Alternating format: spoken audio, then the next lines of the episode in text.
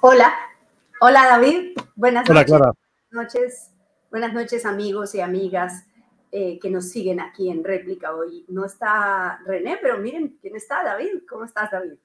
Bien, Clara, ¿qué tal? Saludos a todos los epicéntricos que nos siguen también.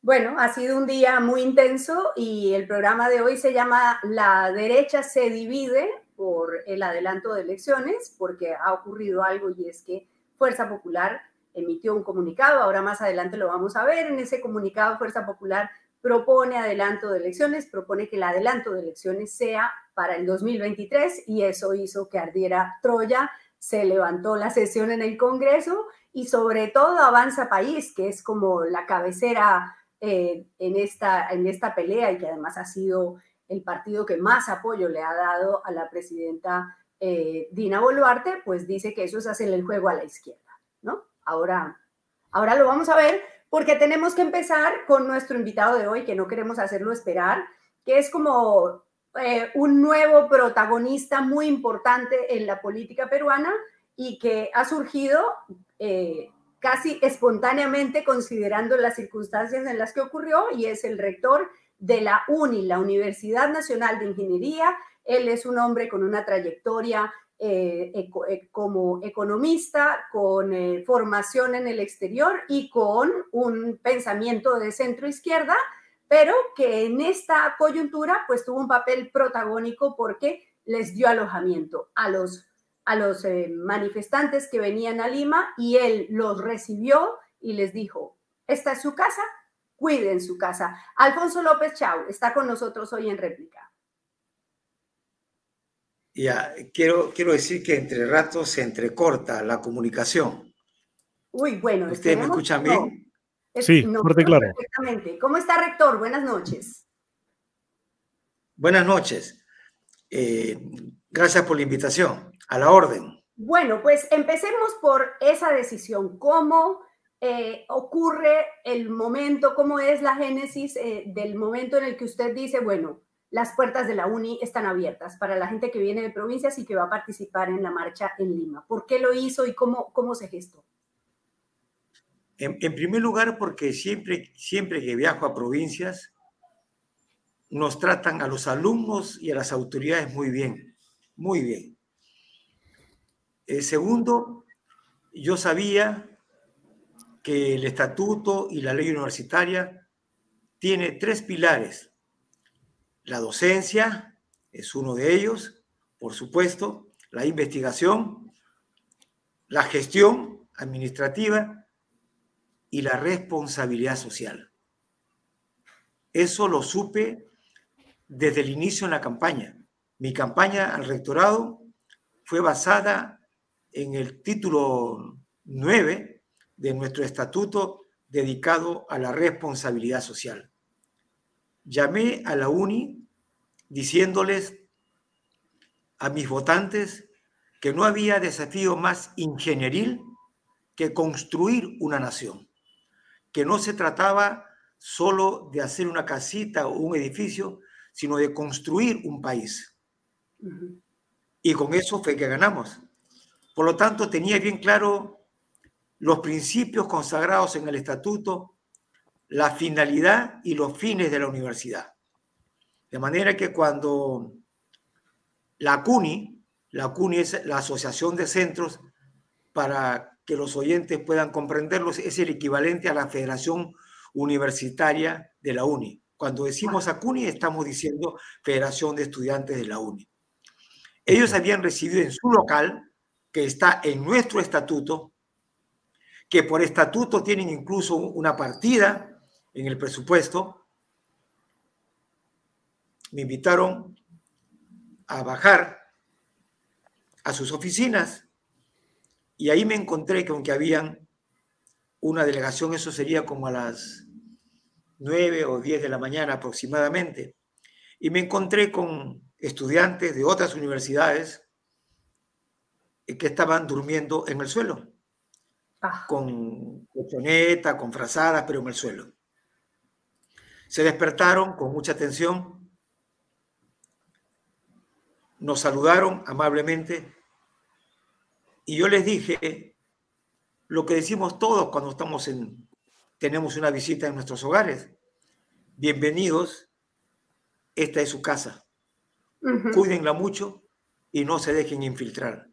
Veamos, yo, veamos, rector, si me permite ese video, porque, porque no todo el mundo lo vio y ese fue como un momento significativo en todo lo que hemos visto en estos días. Aquí tenemos Perfecto. He estado en Tana, he estado en Ayacucho, vengo de Tana. Hoy es una situación muy especial.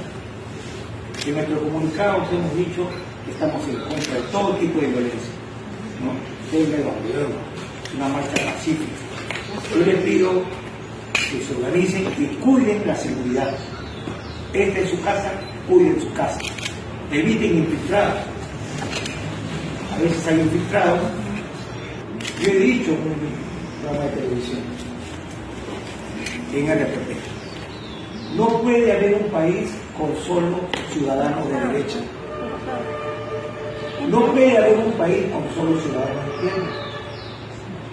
No puede haber un país con solo empresarios y sin trabajadores. No puede haber un país con solamente sin trabajadores. Yo no he ocultado mi explicación siempre me he declarado como un hombre de centro izquierda, lo que equivale a decir como una persona que abriga la idea del socialismo democrático. Y desde esa, desde esa perspectiva, la tarea más importante es la construcción de la nación peruana. Esa es la batalla central. Dijimos en el comunicado que esa idea de construcción de la nación está ahí dormida. Y puedo hacer cosas y vuelve. Puede hacer cosas y vuelve. Tendríamos que haber tenido hace rato naciones poderosas. Está Tarma. Y dije, ¿por qué no hicimos la capital? Tarma. O el Cusco, ¿no? Hubiera sido hermoso. Bueno, dicho eso, eh, yo espero que el Consejo Universitario apruebe la moción que la apruebe por unanimidad y les voy a decir que me he puesto el sentido oficial por respeto a nuestros hermanos del interior. Es por eso nada más que me he puesto el sentido oficial de la universidad. Bienvenidos a su casa y cuídense. Bueno, rector, ¿y cuál es la situación hoy? ¿Están todavía ahí? No, eh, no están. Ya no están en la UNI. Eh, nos han dejado una carta hermosa de agradecimiento y hoy tuvimos una conferencia en la, salón en la sala del Consejo Universitario. Habíamos invitado como expositor al ex gobernador de Cajamarca, el ingeniero Mesías Guevara. Y estuvieron todos los dirigentes de la ACUNI. Y para sorpresa nuestra llegó una delegación de Puno,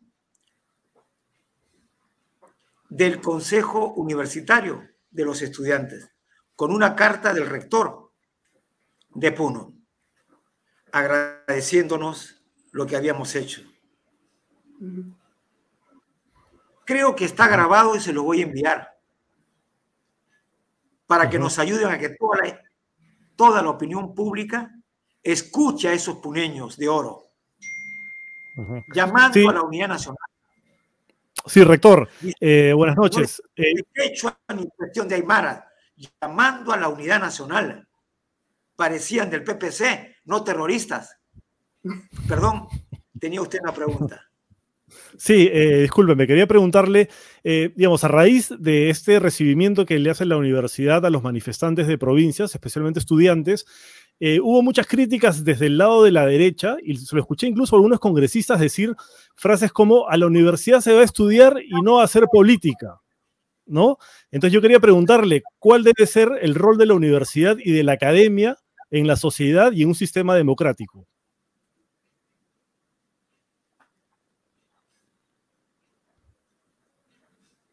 Bueno, le, escucho un poquito entrecortado, pero alcanzo a entender el orden, el sentido de la pregunta, ¿no? Entonces, a ver, he escuchado a esos, a esos congresistas, pero se olvidan que la universidad, la universidad es una de las instituciones más antiguas de la humanidad. Una de las más antiguas. Y siempre se ha caracterizado por el sentido de autonomía que debe haber en la universidad. El artículo 10.2, que es el que esgrimen esos congresistas o algunos periodistas, dicen los locales universitarios son utilizados exclusivamente para el cumplimiento de sus fines, y ellos agregan académicos. No está esa palabra. Dice solamente para eh, el cumplimiento de sus fines. Y dependen de la respectiva autoridad universitaria. Eso está en el 10.2. Cualquier abogado sabe que lo más importante está en los principios y en los capítulos anteriores. De tal manera, si me habla de los fines, es porque antes se ha hablado de los fines. Y en los principios de la universidad, principios. Toda constitución tiene un preámbulo equivalente a los principios. Todo partido político tiene inicialmente una declaración de principios. Toda institución que se respeta tiene una declaración de principios. La universidad tiene una declaración de principios. Son los principios. Luego, el articulado expresa en artículos positivistas el sentido de los principios. He aquí algunos de esos principios. Uno, búsqueda y difusión de la verdad.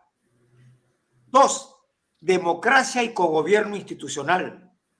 Tres, afirmación de la vida y dignidad humana. Cuatro, el interés superior del estudiante. Repito, el interés superior del estudiante. Ética pública y profesional. En cuanto a los fines, se dice lo siguiente, formar profesionales de alta calidad, de manera integral y con pleno sentido de responsabilidad social de acuerdo a las necesidades del país. Siguiente, proyectar a la comunidad sus acciones y servicios para promover su cambio y desarrollo. Siguiente, colaborar de modo eficaz en la afirmación de la democracia, el Estado de Derecho y la inclusión social. Ahí está todo. Ahí está todo. Pero falta. Y entre las funciones, uno, contribuir al desarrollo humano, contribuir al desarrollo humano. Y en el capítulo sobre responsabilidad social, título 9 de la responsabilidad social universitaria, la importancia que le da la ley, que le da un título, y el título es de la responsabilidad social universitaria. El título lo dice todo, pero voy a leer solo un punto de esos fines de la responsabilidad social. Dice, los fines de la responsabilidad social unitaria, dos puntos, crear espacios de diálogo que garanticen la integración sociedad, Estado y universidad. Está respondido. Cuando se pregunta la ley, el rector decide de acuerdo con sus fines. Es todo lo que he leído y es todo lo que he hecho. Yo estaba seguro de eso. Por eso gané las elecciones. Porque me apegué a eso. Claro. ¿Y qué les respondería a quienes dicen que eh, esa segunda parte de la pregunta de David, que a la universidad se va solo a estudiar? Ya nos ha respondido cuál es el, el sentido de la universidad, pero eh, quienes dicen a la universidad solo se va a estudiar, dicen también a la universidad no se va a hacer política, y usted está haciendo política. ¿Qué les responde? Bueno, a la primera parte que solo se va a estudiar. Menos mal que hemos recibido la visita del rector de la Universidad del Seúl. Y el rector de la Universidad del Seúl en, nuestro auditorio hablaba del nuevo rol de la universidad. Todo el mundo en esta época está hablando del nuevo rol de la universidad. Y en ese nuevo rol se habla de que debe haber una alianza entre la universidad, el Estado, la empresa, por cierto, y se agrega a la sociedad civil. Y la sociedad civil está compuesta por los gremios, entre otros de los estudiantes, los gremios de los trabajadores, los gremios distintos que pueda tener la sociedad. Y esa es ese es el nuevo rol de la universidad. No solo de formar profesionales.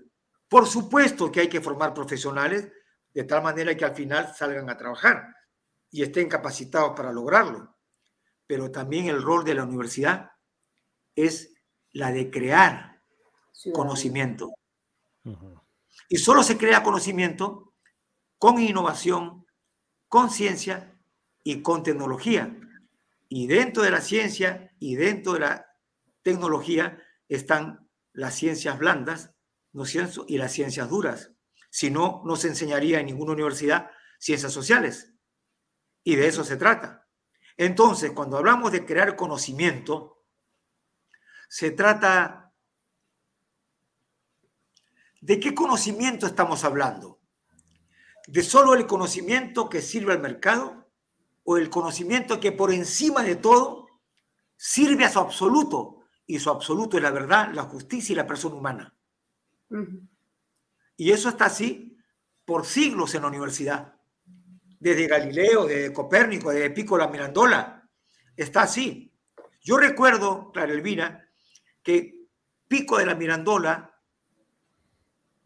que era un gran humanista, él decía en un supuesto diálogo entre Dios y los hombres, él le decía, a todo le da una definición y se, dirige al hombre y le dice, pero a ti no te he dado nada, pero te he dado lo más importante, te he dado tu libertad, con arreglo a la cual incluso te puedes inventar los sistemas sociales que más se acomoden a tu condición de ser humano. Y le dice entonces, sé tú tuyo y yo seré tuyo. Yo, Dios, solo estaré contigo si tú eres ser humano y te conquistas a ti mismo como ser humano. De manera que ese es el marco de la universidad. Ahí está el gran tema de la universidad. Y en el tema de la política, nosotros escribimos hace un tiempo, la política es la estética del futuro. Esos amigos congresistas no entienden que la política nos dio la independencia. No entienden que la política hizo la grandeza de los Estados Unidos. No entienden que la política nos ha liberado de la esclavitud. Hay política buena y política mala, por, por supuesto, como en todo en la vida. Y el buen político debe vivir la política como aquel hombre que está en los últimos días de su vida, voltea hacia atrás y se dice a sí mismo, si esta es la vida que vuelvo otra vez, el político y la política bien hecha tiene que ser igual. Mirar hacia atrás y uno decirse, si esta es la política, que vuelvo otra vez. La política crea grandes universidades, la política crea grandes empresas, la política le puede decir a los pueblos, conquisten los mercados del mundo. La política le dice a los habitantes de una nación que tengan orgullo para que en cada cosa que produzcan esté la identidad de ese país. Eso es la política. Pero bien, no quería decirlo, pero esta vez lo voy a decir por primera vez. Y Aristóteles decía, todo hombre es animal y es político. Y el que diga que no es político, se queda con lo que queda. Ah, qué bueno, qué bueno. Está muy buena su, su, adaptación. Eh, doctor, yo quería hacerle una, una consulta. Eh, digamos, nos ha hablado de la importancia de la política y de hacer política. ¿Qué le parece la forma como está haciendo política el gobierno, que ha optado no por buscar canales de diálogo, sino por reprimir? ¿Eso se puede considerar política en primer lugar? Bueno, quizás yo sea necesario que yo señale un marco más profundo, ¿no? Perdimos a los cuatro grandes, los perdimos. Los cuatro grandes del Perú, ejemplo para América Latina, ejemplo. Eh, Mariatti inundó América Latina con su obra, Aya la Torre también era seguido y respetado en toda América Latina. Basadre y Víctor Andrés Belaunde. Yo cito a Víctor Andrés Belaunde porque él hubiera sido atacado como caviar o como terruco por decir que la universidad está por encima del Ejecutivo y por encima del Congreso. Qué terrible, qué osadía que una universidad esté por encima. Por supuesto, solo lo podía haber dicho él, ¿no? Pero bueno, desde ese entonces yo sostengo, el Estado de Derecho sucede a los imperios, el Estado-Nación. Y el Estado-Nación deviene Estado de Derecho. Y el Estado de Derecho se asienta en tres pilares que debe tener toda constitución. Los habitantes que deciden formar una unidad llamada Perú o Colombia o Venezuela o Argentina, deciden defender esos, intereses por encima de cualquier otro interés externo. Todos la cumplen. Segundo gran objetivo que debe estar en una constitución, la cohesión social.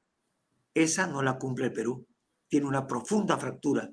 Y la tercera cosa que debe tener una constitución, debe decirnos cómo se transmite el mando y el poder. Un modelo es el modelo bipartidista, que es Estados Unidos. El modelo tripartidista es en la mayoría de los países. Hay el modelo unipartidista, que es casi una dictadura. Y hay el modelo multichicha del Perú, donde los partidos no son partidos políticos. Entonces, en este marco, yo hago la analogía de la medicina. El cuerpo es un resultado de las células. Si la célula está enferma, el cuerpo material está enfermo. El cuerpo en la política y la sociedad. Si la sociedad está enferma, es porque tenemos partidos políticos podridos.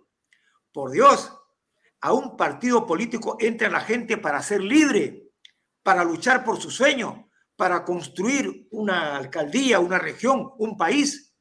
Si tenemos militantes pongos, amarrados, chantajeados, ¿no es cierto?, extorsionados, se daña la vitalidad de la nación. Hemos olvidado que el Estado se nutre de los jugos de la nación, sirve a la nación, nunca al revés, nunca al revés. Hay un vacío en el Perú, hay un vacío. Por eso tenemos mala política. Me preguntan qué opina en ese marco. Pésima política.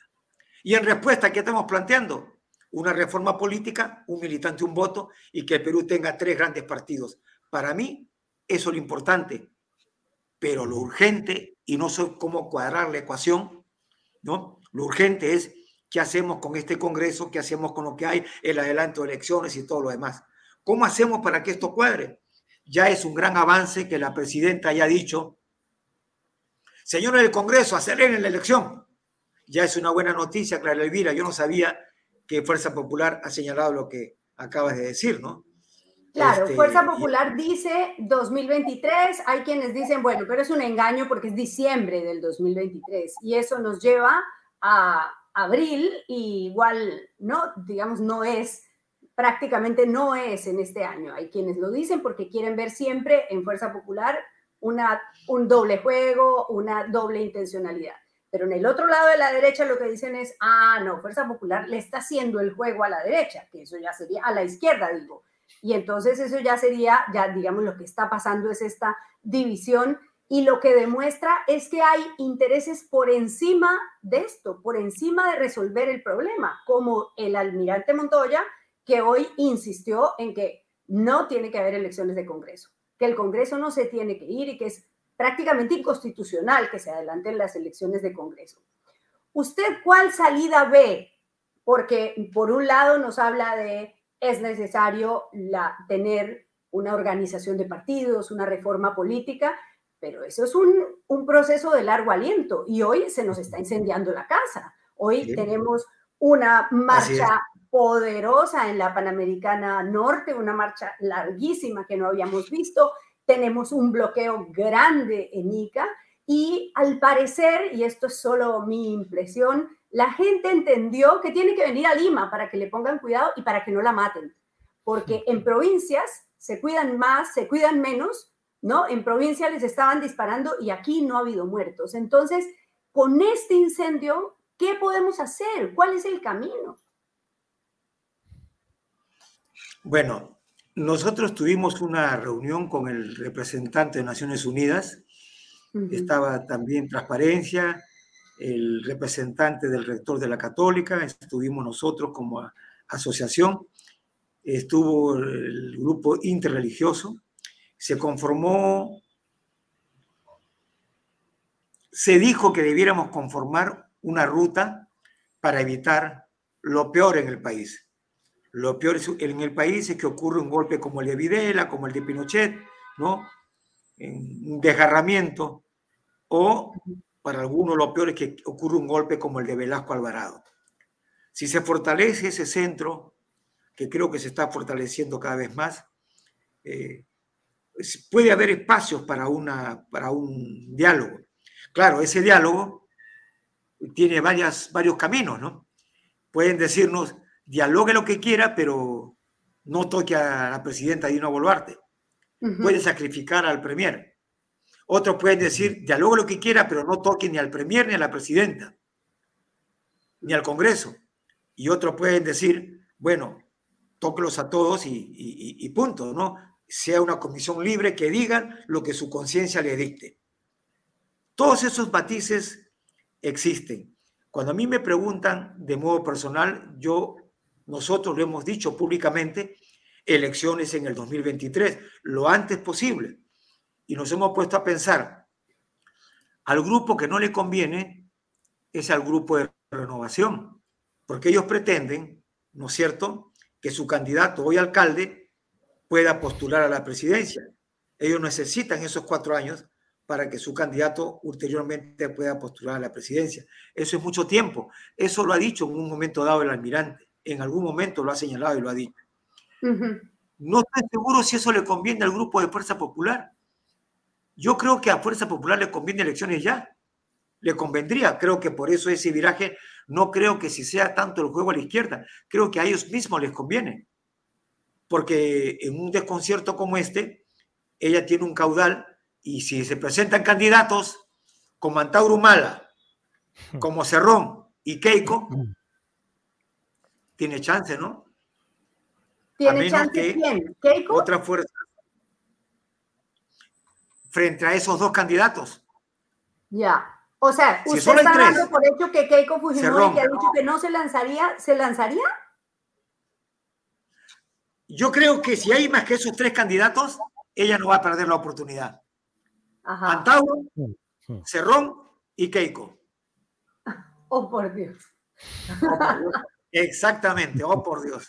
Exactamente. Por eso pienso que por ahí puede venir esta explicación, ¿no es cierto?, que se está dando. ¿Y, no Pero... puede, ¿Y no puede haber un cuarto López Chavo? Buena pregunta. Carolina, todo el día y a cada rato la gente me pregunta lo mismo. Por ejemplo, el rector de la Amazonía, mi amigo Rodil, que vino a la, a la reunión con los grupos de los presidentes de las regiones, me dice, en todo el WhatsApp de los docentes de la Amazonía, tú eres el tema, me dice. Y habían radicales y al final todos han quedado que tú eres el candidato. Oh, por Dios. Oh, por Dios. Y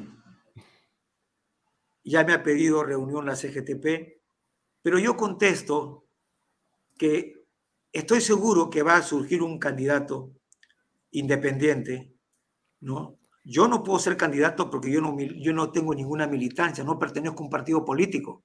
Y para ser candidato se requieren dos años de militancia. Yo no tengo dos años de militancia en ningún partido político. Yo soy mm. una persona independiente, me declaro de centro izquierda porque siempre lo hago, porque como fui director del banco, dije, me lo van a sacar antes que me lo saquen, yo lo digo. Soy rector de la UNI, me lo van a sacar, yo lo digo. Me adelanto y legitimo que yo soy un socialista democrático, ¿no? Y discuto desde allí para tener mm, más claro, eh, digamos, las opciones. Pero creo que hay personas con mejores merecimientos que el que habla. Lo que yo sí voy a hacer es luchar por lo que siempre he luchado, ¿no? He consagrado mi vida, vi, aprendí en México la idea de proyecto nacional. Vine con esa idea. Dije, el Perú no tiene un proyecto nacional. ¿no es cierto? El Perú es más Estado, es menos nación. Como digo siempre, nación es alma, es, espíritu, es meta común, es un sistema de valores compartido. Y mm. siempre yo uso la metáfora, la metáfora para explicarme de Espartaco, ¿no? Todos recordamos la película Espartaco cuando el general le dice, bueno, dígame quién es Espartaco, y todos se ponen de pie y dicen, yo soy Espartaco. Y la pregunta de Peter Senge, que es un formador de líderes empresariales, está formando a, los empresarios, ¿no? De altas corporaciones y les dice, dígame qué es una visión. Y todos le dicen, pues es un sueño, pues es un sueño, algo que se va a alcanzar. Y Peter Senge le dije, no estoy de acuerdo. Y les narra la experiencia de Espartaco. Y se pregunta, ¿por qué la gente dice yo soy Espartaco? Porque Espartaco es un gran líder, sí, pero no es suficiente. Porque era un gran caudillo militar, sí, pero no es, suficiente. Porque era un gran organizador, sí, pero no es suficiente. La pregunta sigue quedando, ¿por qué hace eso la gente? Y Peter Senge se contesta, porque el gran valor de Espartaco fue depositar un valor en el alma de los hombres, y ese era el valor de la libertad. Y ese valor le pertenecía más a sus hombres que a él mismo. Por eso estaban dispuestos a dar la vida. Entonces me pregunto, con esa idea de valores compartidos, ¿cuál es el valor compartido de mi querida nación peruana? No está, ¿no? Y entonces, eh, como no está, tiene que ser expresado. Necesito un Estado que exprese eso. Y tiene que haber una derecha que cree en el proyecto nacional, un centro que cree en el proyecto nacional, y yo, desde el centro izquierda, alentar a que exista una derecha con proyecto nacional y un centro con proyecto nacional. Es un sueño, pero bueno, Así vemos algunos locos, pues. Sí, eh, eh, rector, una consulta. Sabemos que está coordinando eh, a través de la Asamblea, de la Asociación de Universidades Nacionales con la Asamblea Nacional de Gobiernos Regionales para llegar a algunos consensos y tener una propuesta en conjunto. ¿Cómo van esas coordinaciones? ¿Ya tienen algunas, algunos consensos mínimos o todavía? Hemos, hemos, hemos tenido nuestra primera reunión ayer y hemos quedado en tener una reunión por Zoom entre todos los gobernadores regionales y todos los rectores. Una primera aproximación y luego buscaremos una reunión presencial, presencial para llegar a acuerdos, ¿no es cierto? Ahí tiene un buen candidato también, el presidente de, la Asociación de Gobiernos Regionales sería un buen candidato. Yo lo apoyaría. Roel Sánchez, que es el gobernador de Arequipa y que estuvo con nosotros en, réplica el, lunes. Hicimos un especial, un día el lunes y, realmente es un, hombre articulado que tiene un... Sí, sí, sí. No sé si, tendrá una militancia también, ¿no? Pero, no, bueno. es militante, pero eh, no sé si puede renunciar, tendría que renunciar un año antes, ¿no? O seis meses, ¿cuánto tiempo? No sé cómo sea. Pero si tiene militancia puede renunciar seis meses antes. Ya, bueno. Muy bien, pues rector, qué, qué, gran placer conversar con usted porque es que hablar con gente inteligente que tiene las ideas claras siempre es un, un, bálsamo, como dice alguien en el chat. Está la gente muy conmovida, hay algunos que dicen que es un rojo así, pero bueno, esos estamos acostumbrados. Pero la mayoría están diciendo yo le doy la quincena, no le doy mi, mi corazón no va a ser partido del rector. gracias, rector. muchas gracias, muchas gracias, rector. Gracias a ustedes. Un abrazo fraterno. Cuídense. Bueno, señor, igual. Hasta la próxima. Bueno, David, qué complicado, ¿ah? Pero qué, qué, qué rico poder hablar con alguien que tiene ideas, ¿no? Que no es esta cosa tan, tan obcecada y tan obtusa que estamos Una persona muy, muy interesante, ¿no? Además que de alguna forma le hace contrapeso a la infame rectora de San Marcos, ¿no? No, que no, está en un plan totalmente Sí, es, además en comparación se crece mucho más, ¿no? Por eso, claro, la comparación es abrumadora. Bueno, ya tenemos ahí en la sala de espera a nuestro siguiente invitado, que también es de lujo, porque están diciendo, el rector es de lujo. Bueno, nuestro siguiente invitado es de lujo, pero antes vamos a, a nuestro, ¿cómo dice René? Nuestro oasis lácteo. Vamos a ver a nuestro auspiciador, Tigo, que nos abre el apetito siempre hasta ahora. Comienza tu día contigo, con el yogur natural y balanceado de Tigo. Solo frutas frescas, mieles y algarrobinas que se derriten en tu boca, especialmente seleccionadas para ti. En el cuidado de tu alimentación, Tigo está contigo. Tus días siempre son mejores con yogur Tigo. Tigo naturalmente bueno.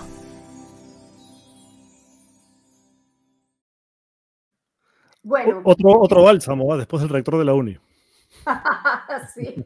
Bueno, pues es, a ver, es este señor, es el autor de estos libros y más, pero por supuesto estos libros, a ver, ¿cómo es? es empecemos por este, La batalla por Puno, conflicto agrario y nación en los Andes peruanos.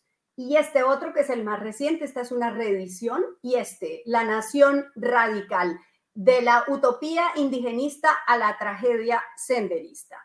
Eh, es el historiador José Carlos, José Luis Renique, que ha aceptado esta entrevista y a quien tenemos que hacerle muchísimas preguntas sobre, sobre cómo entender a este país, cómo entendemos una nación fracturada, una promesa incumplida, porque él menciona mm, también esto que, tanta gente menciona de, de Basadre, de la promesa de un país, de una nación que no, que no se ha cumplido.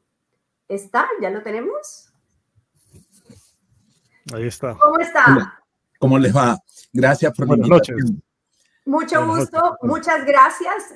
tengo que decir que me llegaron ayer por la tarde estos libros, así que confieso que no los he leído, solo he leído la introducción de Alberto Vergara, que está buenísima, y, el, y, el, y la introducción suya, el prólogo a esta reedición que tiene unas cosas interesantes y ya voy a, a empezar por ahí, de la batalla por Puno.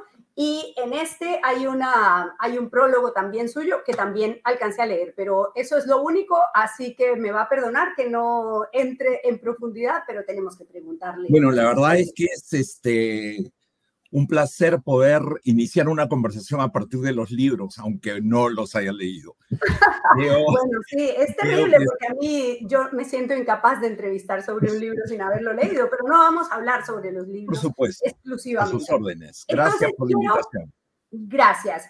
Eh, José Luis, quiero empezar preguntándole por algo que usted cuenta de, en el prólogo de la reedición de la batalla por Puno. Usted dice que una compañera boliviana eh, del doctorado le dijo, tu problema es que eres muy limeño, y se lo dijo en los años 80, es que eres muy limeño. Y, en ese momento usted se sentía peruano, no limeño. Entonces, y, quiero que a partir de ahí abordemos un tema que es eh, fundamental para este momento y es cuando la presidenta dice, Puno no es el Perú. Y hay otros que siempre han dicho Lima no es el Perú o Piura no es el Perú. Entonces, a partir de todas estas piezas de ese rompecabezas, ¿cómo armamos el concepto de nación peruana?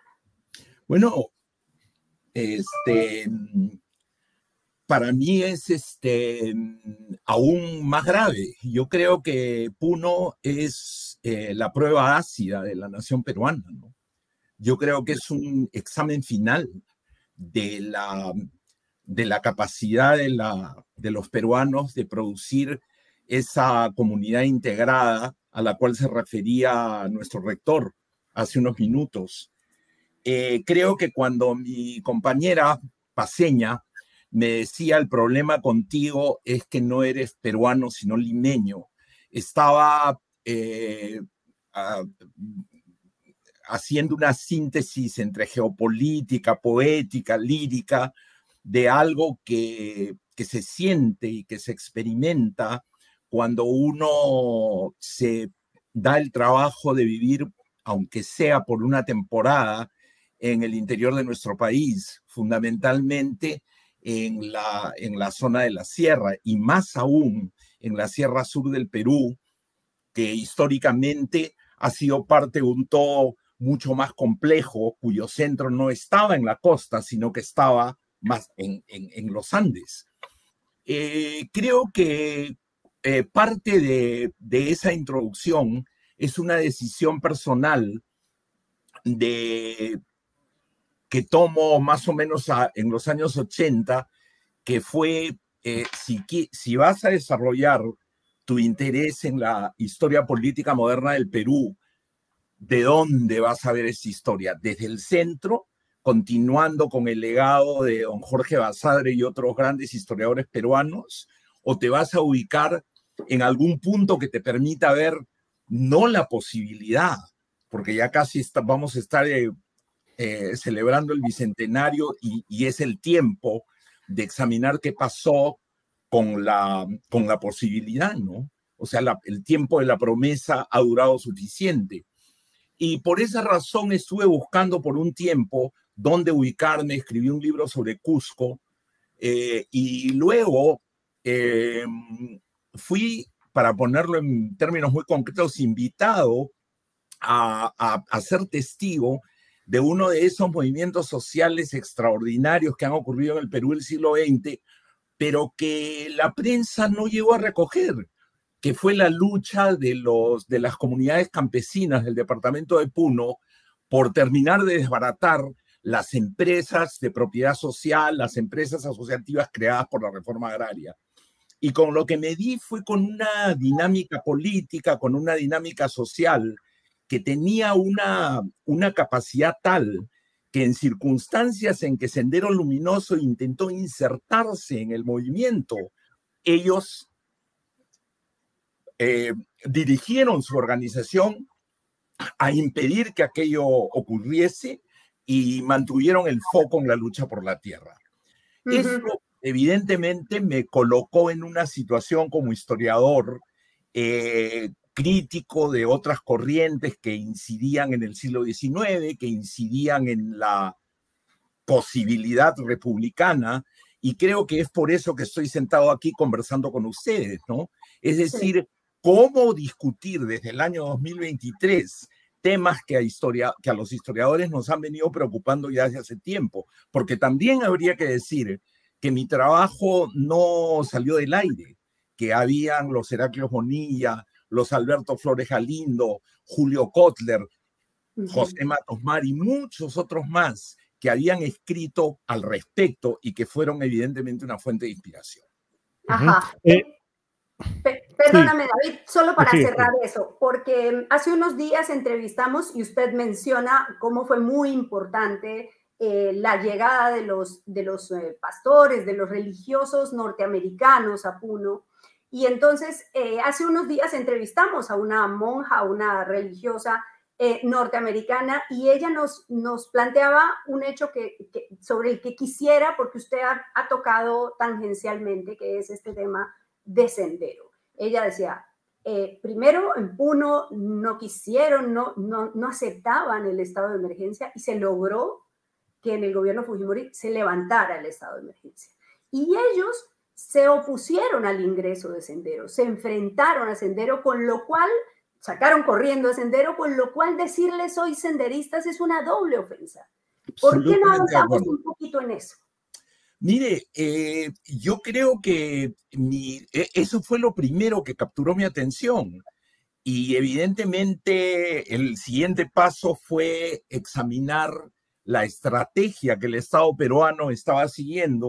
Y como yo soy historiador y no me iba a quedar simplemente en un recuento de lo que tenía ante mis ojos, sino que comencé a buscar patrones históricos que me permitiesen eh, componer una visión crítica de la, de la formación republicana en, los, en, en, el último siglo y por ende poder estar en condiciones de conversar sobre el tema que nos convoca hoy día, que es el, el, el fracaso de la nación, ¿no?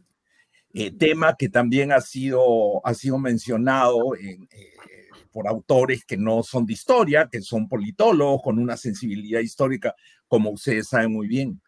Entonces, eh, yo diría que la, lo que estamos viendo en este momento, vinculándolo con lo que usted me ha referido sobre Sendero, es una situación en la que muchos actores han concurrido para crear una cultura política que reviste una posibilidad.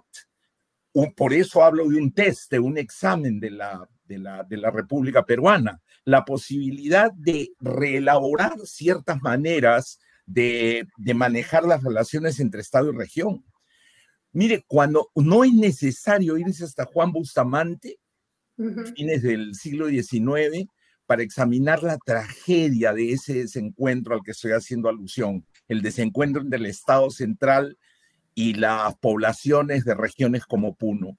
Vamos nomás a la serie de eh, expresiones locales en defensa del ambiente que ocurrieron en los últimos 20 años a raíz del boom minero en el Perú y examinemos cómo han sido tratados los, eh, eh, los protestantes, la gente que ha protestado. aquí en los Estados Unidos, desde donde tengo el placer de conversar con ustedes, hay una serie de casos que se usan en clase para mirar los dilemas de la globalización. Y uno de ellos es el aymarazo, porque usted revise el aymarazo, no necesariamente desde el punto de vista, eh, digamos, del corto plazo, sino en el mediano plazo y más aún en, el, en la perspectiva histórica, y usted encuentra todos los elementos que son parte de lo que está convulsionando al Perú en el momento actual. Usted encuentra judialización de la, de la protesta social, reafirmación de la etnicidad en un contexto de agitación y de enormes temores. ¿Qué puede haber más intimidante y más pavoroso para un campesino que la posibilidad de que le envenenen el agua? ¿No? Y cómo la población, la población de un departamento que reúne a más del 20% de las comunidades campesinas del Perú, a propósito, ¿no? Y eso es mucho más que, que una nota a pie de página. Esta reacción, entonces, crea un, un universo de relaciones de, de, cultura política donde encima, por si fuera poco, el crecimiento de la, de, de la minería crea una posible combustión a corto plazo. Miren los precios del litio, miren los precios del oro, miren el aporte del sur en, la, en, la, en las eh, cifras de exportación del Perú y se podrá entender por qué Puno es un laboratorio en el cual se pueden medir las posibilidades de que la República sea capaz de avanzar en el proceso de consolidar una nación. Y finalmente, vean cuál es la respuesta. Y búsquese en la historia algunos patrones para examinar la manera analíticamente, críticamente, la manera en la que el Estado central está confrontando el problema. Eso es más o menos mi aproximación. Eh, yo quiero pedirle que, eh, con su experiencia, además como investigador de cerca del fenómeno eh, de Puno, nos explique un poco, nos ayude a entender por qué Puno ha reaccionado como ha reaccionado, a diferencia de otras zonas del sur del Perú. El paro en Puno ha sido prácticamente total, al punto que han tenido que mandarle al ejército en estos últimos días para controlar la situación, pero además no hay liderazgos visibles en Puno, eh, digamos, con los que eh, exigiendo, por ejemplo, ser reconocidos para un diálogo, es lo que se ve es, gran cantidad de personas en muchas comunidades, mucha gente eh, campesina protestando, y queremos entender cómo ha sido la política de Puno de los últimos años que ha llevado a que suceda lo que está sucediendo en este momento. Comienzo por lo segundo. entre los años 60 y 70, hasta los 80, eh, los movimientos sociales en Puno, esporádicos o, importantes, tenían una relación con el mundo de la política limeña, llamémosle así, es decir, con el mundo de la política nacional. Esa experiencia fue golpeada, como, como es el dominio ah, de, todos ustedes, por la crisis de los partidos, el, el periodo de Fujimori los partidos se rompen, decaen. En el caso de Puno, eh, el último viso de relación fue con el Partido Unificado Mariateísta, que el partido mismo termina, como ustedes saben, roto y, fuera de la escena. Vino entonces un periodo de búsqueda, confuso, marcado por todos los problemas que existen en el quehacer político regional en el Perú, en el cual ustedes pueden ver una combinación de factores que es realmente alucinante. Y le recomiendo que lea el epílogo que escribió para mi, la segunda edición de mi libro La batalla por Puno, este, nuestro amigo Paulo Vilca, un puneño muy conocedor de la vida política regional. Lo que se ve ahí es una combinación alucinante, como digo, de denuncias de narcotráfico, de denuncias comunales, contra autoridades corruptas, de corrupción en realidad, y un fracaso muy sensible, el fracaso de la Universidad Nacional del Altiplano, muy institución muy comendable en muchos otros sentidos, en proponer una visión política al estilo de lo que el rector de la UNI, el señor López Chávez, nos ha estado conversando hace un momento, que es el papel de la universidad. De hecho, eh, el otro, el primer gran incidente que, no, que pone al Perú frente a lo que estaba ocurriendo en Puno es el, el asesinato del alcalde de Ilave, que ustedes deben recordar. Ahí estaban todas las contradicciones y luego viene el aymarazo, decenas de comunidades acampando en las afueras de Puno, acampando en las afueras de las instituciones y mire qué instituciones atacan. Todas aquellas instituciones que hoy se indica, cuya, cuyo ataque hoy día se ve como producto de la mano del narcotráfico. ¿Por qué se ataca a esas instituciones? Porque, porque son el símbolo del, del, del embrollo, de la postergación, del ninguneo. Los antropólogos han escrito largamente sobre lo que sucede en la relación entre campesinos y Estado. Y yo no tengo necesidad de, de refrendar eso. Entonces, lo que sucede es que estamos viviendo dos historias paralelas. ¿Por qué Puno reacciona como reacciona? Mire la cronología de los conflictos puneños, la defensa del agua del río Ramis, la, el cuestionamiento de la concesión minera en la zona de Chucuito, que se decía que podía envenenar las cabeceras de, de, de, los ríos, el, el lago mismo. Y esa es la explicación.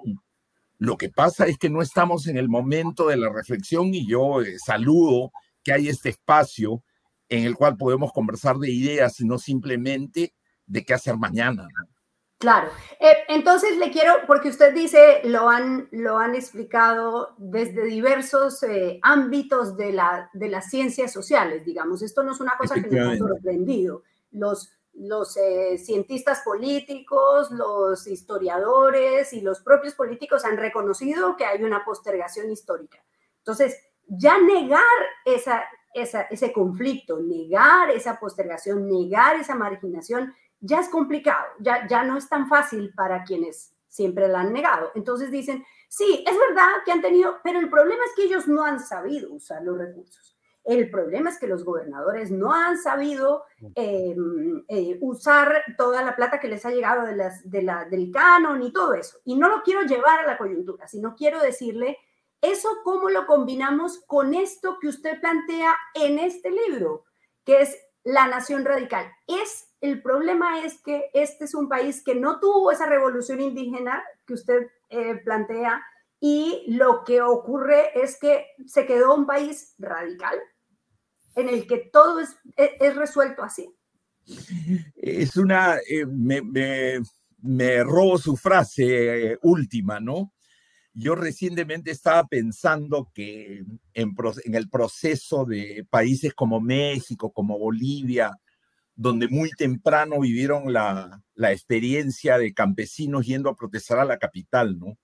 Y pensaba que en México eh, entre Anenecuilco, el pueblo de Emiliano Zapata y la Ciudad de México había 87 kilómetros, ¿no? ¿No más? ¿Perdón? ¿No más? Nada más. ¿No?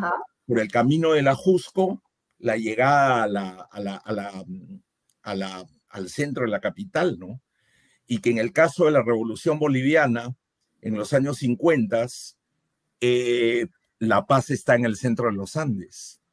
En el caso del Perú, ha tomado muchísimo tiempo que los actores políticos andinos lleguen a la ciudad y los este, están recibiendo muy mal.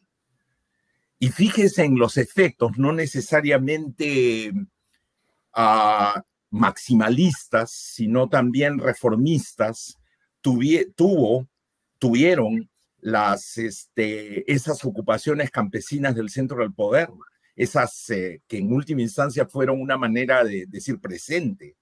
Es claro que los ejércitos campesinos de Zapata o del mismo Villa, que estaba más lejos, ese Chihuahua, pero que había capturado los trenes, ¿no? Con la División del Norte, que esos ejemplos históricos eh, son fundamentales para discutir la, durabilidad del Estado mexicano, y bueno, el caso de Bolivia es diferente, pero ahí van, encontrando una manera de construir comunidad en medio de terribles y eh, extenuantes eh, discusiones ideológicas. Nosotros tenemos hoy día la posibilidad de poner todos esos temas sobre la mesa y de darle lecciones de historia a nuestra juventud, a nuestros futuros tecnócratas y tal vez pensar en, en un sueño mucho más acotado, que es que por qué, en vez de pensar que el sueño de cualquier padre de clase media de que su hijo o hija pase un semestre en el London School of Economics, ¿por qué no hacemos un acuerdo para que pasen un semestre en la Universidad Nacional del Altiplano y viceversa? Y con ello comenzar a entretejer.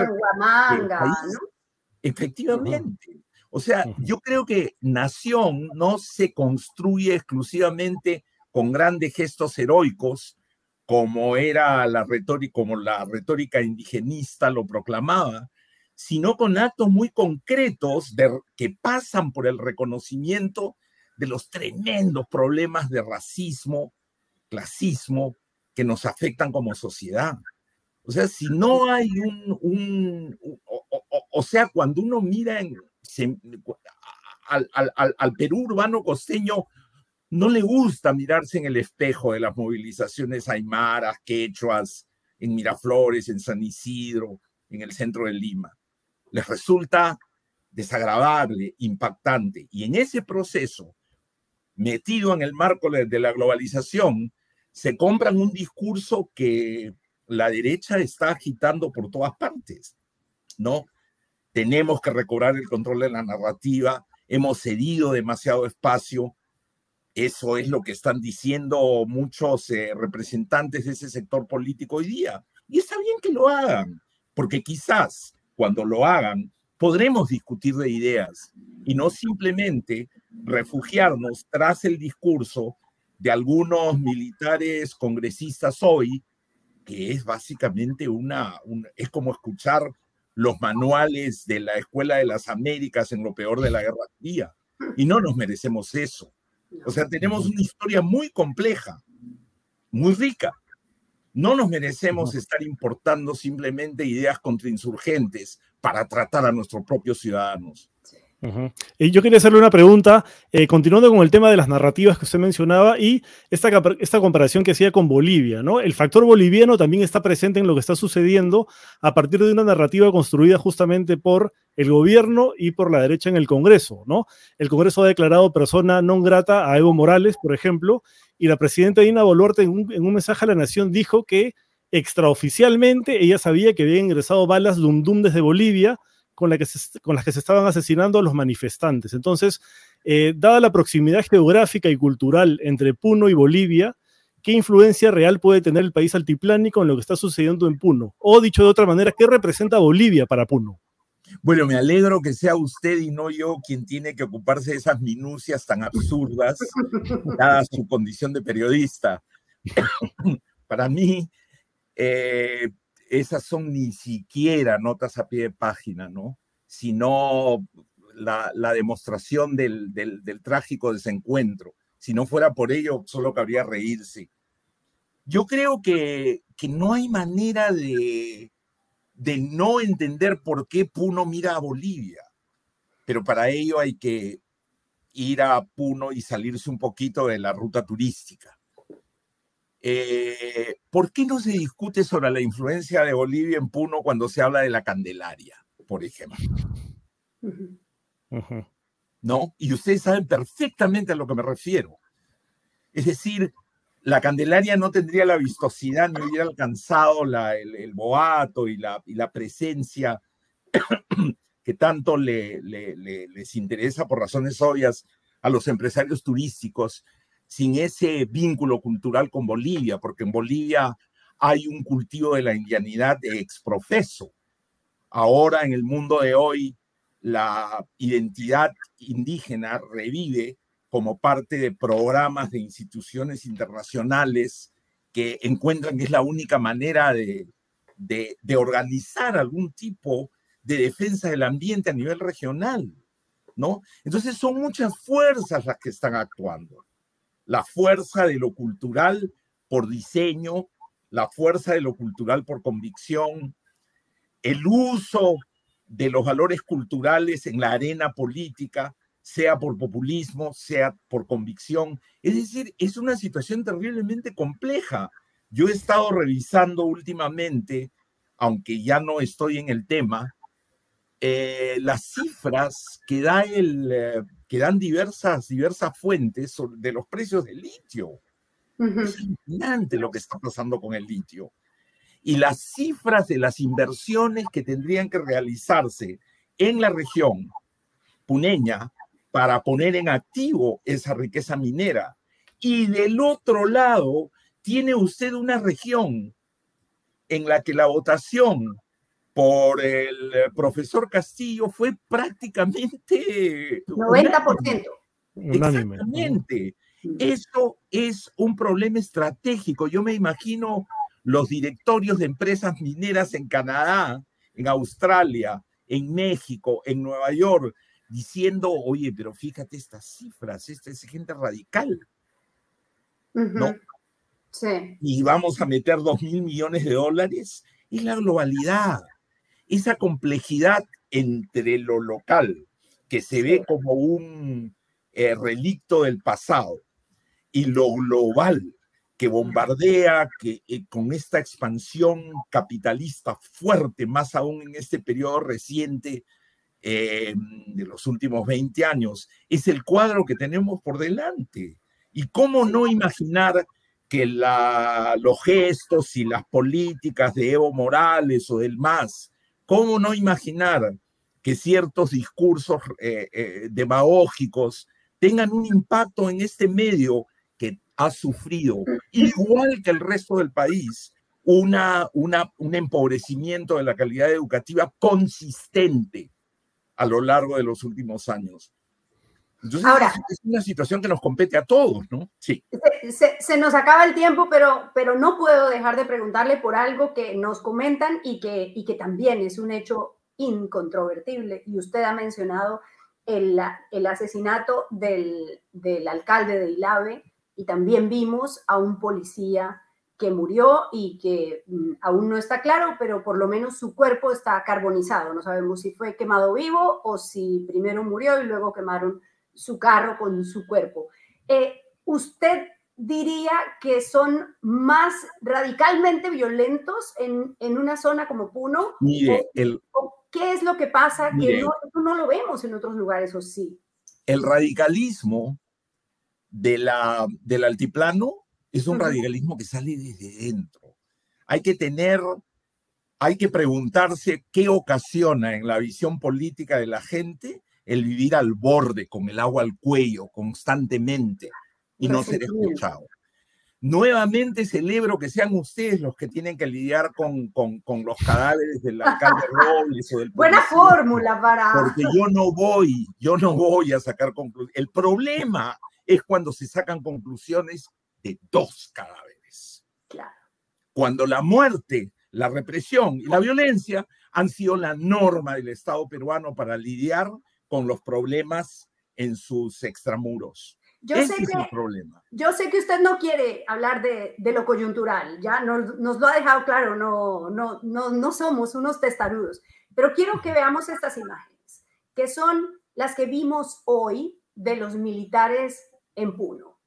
Y, y unas imágenes también de unos policías en el aeropuerto de Juliaca, ¿no? Primero veamos los militares, ya se nos, se nos pasó la hora, pero, pero me parece que es importante. Y es una imagen tan elocuente porque es el, el desbloqueo de la vía y el camino de los tanques, estos tanques de guerra, llegando como la única mano del Estado.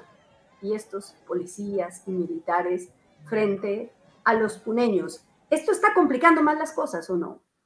¿Esto es Ucrania o Puno? Esto es Puno. Bueno. Esta mañana. Estas son imágenes que tuvo qué mejor, qué mejor rúbrica de la conversación que, que esta, ¿no? O sea, ¿cuáles son los costos de una ley, de la aplicación de la ley y el orden que proclama la presidenta del país en una región que, como dijo hace pocos días el eh, mi admirado Max Hernández grita porque quiere que lo escuchen. Y los que están al otro lado hablan desde el síndrome postraumático. Y este, este es el video que circuló la policía. Miremos un segundo. Desde el aeropuerto de Julián Japulo, la UCE Leopardo les dice: ¡Bien, policía! Porque somos el escudo de la democracia, pilar fundamental del Estado de Derecho. Para muestra de la moral inquebrantable del personal UCE. ¡Leopardos! ¡Anicete UCE!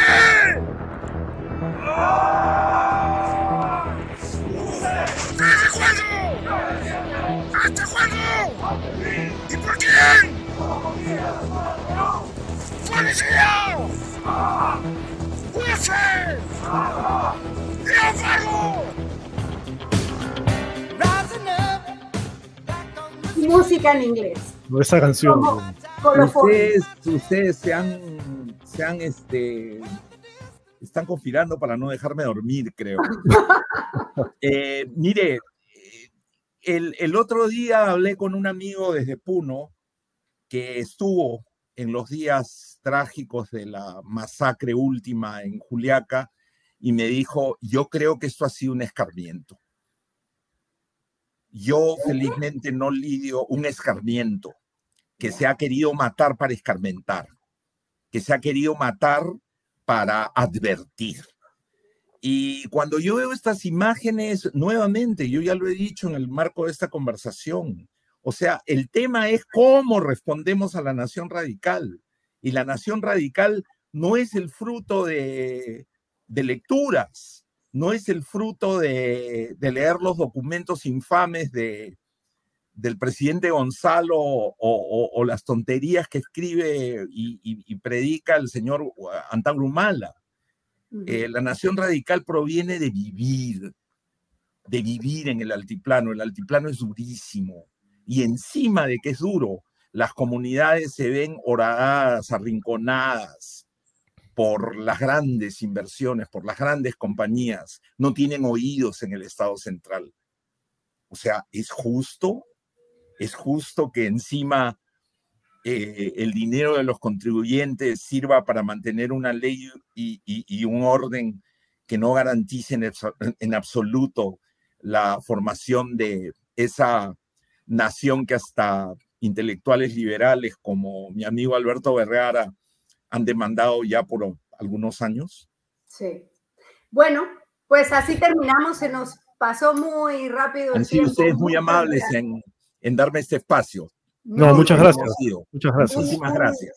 Un placer conversar con, lo con mejor. gente que Hasta tiene luego. cosas que decir. José Luis Renique, mucho gusto y gracias por estar en réplica. Encantado. Hasta luego. Muchas gracias. Adiós. ¿Qué tal, David? ah? Uf, uf, dos grandes entrevistados, de verdad. Los dos muy, muy buenos, con las ideas muy claras.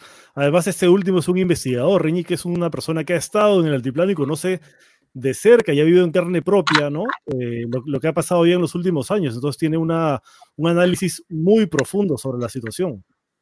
Sí, sí, me, me impresionó. Además, digamos, me gustó mucho porque no se dejó meter en la coyuntura, ¿no? Sí, Eh, sí.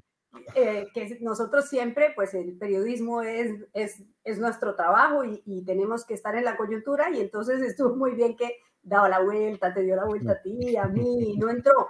Pero bueno, realmente muy interesante. Yo leí un ratico anoche y leí hoy terminando cosas, leí un rato y, y me pareció súper lúcido lo que dice. La, la introducción de Alberto Vergara, como les conté, es buenísima. Alberto Vergara tiene un libro del que les había hablado de la danza hostil, que es una comparación de Perú, de, de Puno con el centro del Perú, con, con. Lima, y de La Paz con Santa Cruz.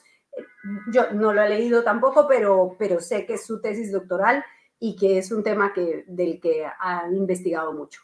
Bueno, Ujú. qué día. Teníamos varias cosas para mostrar, pero no sé qué se nos queda, David. Podemos terminar quizás con Montoya diciendo lo que dijo, ¿no? Que te da Sí. una muestra de lo que muchos piensan, pero pocos se atreven a decir también, ¿no? Claro, a ver. para dar un poco de contexto, esto fue en el pleno de hoy, cuando Fuerza Popular planteó que las elecciones deberían adelantarse para el 2023. Ahí está. Correcta de, antes de diciembre. Consideramos y les hago recordar a los señores congresistas que nuestra constitución marca el camino que debemos seguir. Se pueden hacer elecciones presidenciales cuando se quiera. Cuando se quiera significa cuando la presidenta renuncie o cuando se levante. Pero no elecciones congresales. Eso, eso representa modificar la Carta Magna y tratarla como una hoja de papel borrador porque no nos conviene y queremos hacer lo que nos da la gana. Muchos han hablado de la presión mediática y de que esto va a tranquilizar las exageraciones de asaltos que hay en la calle. Eso no va a cambiar absolutamente nada, pues la agenda que tienen en la calle es otra. La agenda que tienen en la calle es la toma del poder por la fuerza y lo van a hacer en el plazo que lo necesiten hacer, si es que no tomamos conciencia. Y de esto quiero que todos tomen conciencia, porque acá no estamos en una campaña electoral para ver quién pone mejores candidatos. Acá estamos en una campaña por mantener la democracia y mantener el Congreso funcionando con todos los que estamos sentados acá. No cerrarnos y irnos como si abandonáramos el barco. Y no hay forma de hacerlo. Tenemos una responsabilidad constitucional. Nos han elegido para cumplirla, no para abandonarla. Ah. además, siempre, siempre con el mismo gesto y con el mismo tono de voz de cuartel, ¿no? Sí, como para aquí del aeropuerto de Juliaca. Igualito. bueno, veamos a nuestro auspiciador Invent, David. Por favor. Este es el, el refugio de Anuska y René, Magdalena Aliaga 435, informes en 979-726-390. Ya saben que sus redes sociales son arroba inmobiliaria.invent. Y tienen además una cuenta de TikTok buenísima, eh, donde muestran los departamentos y este es en Magdalena, cinco minutos de San Isidro y cuotas desde 3.200 soles al mes. Hay que Muchas gracias, un refugio, un refugio seguro de paz en medio de tanta, de tanta inquietud y de tantas preocupaciones, ¿no? bueno, ahí em, tenemos el, número también. De, sí, pero antes quiero que veamos un video, otro videito, ya que nos alargamos, nos alargamos un minuto más. Miren cómo terminó el pleno del Congreso de hoy. Se suspende la sesión hasta mañana a las 9 y 30 de la mañana. 9 y 30 de la mañana tenemos sesión. Se suspende la sesión. No jodan, ¿no? Jodan. Ganas nos dan de decirle a nosotros No Está como para Tito Silva Music. No. la sesión hasta mañana a las 9 y 30 de la mañana. 9 y 30 de la mañana tenemos sesión. Se suspende la sesión. Bueno. se suspende la sesión de réplica también, pero no voy a decir esa parte final. bueno, David, gracias. Gracias por. Gracias, Clara, y gracias a todos los que No estaba y, salió bueno el programa, creo. Sí, sí, me, gustaron los entrevistados, muy buenos. Sí, chévere. Y ustedes acuérdense suscribirse, ahí el código rojo, el código QR rojo es para la suscripción y el código morado es para nuestro YAPE y el número es 955-101-558. No se, olviden de darle like, no se olviden de darle like al programa y de activar la campanita de las notificaciones. Abrazos a todos. Feliz noche. Chao. Chao. Chao.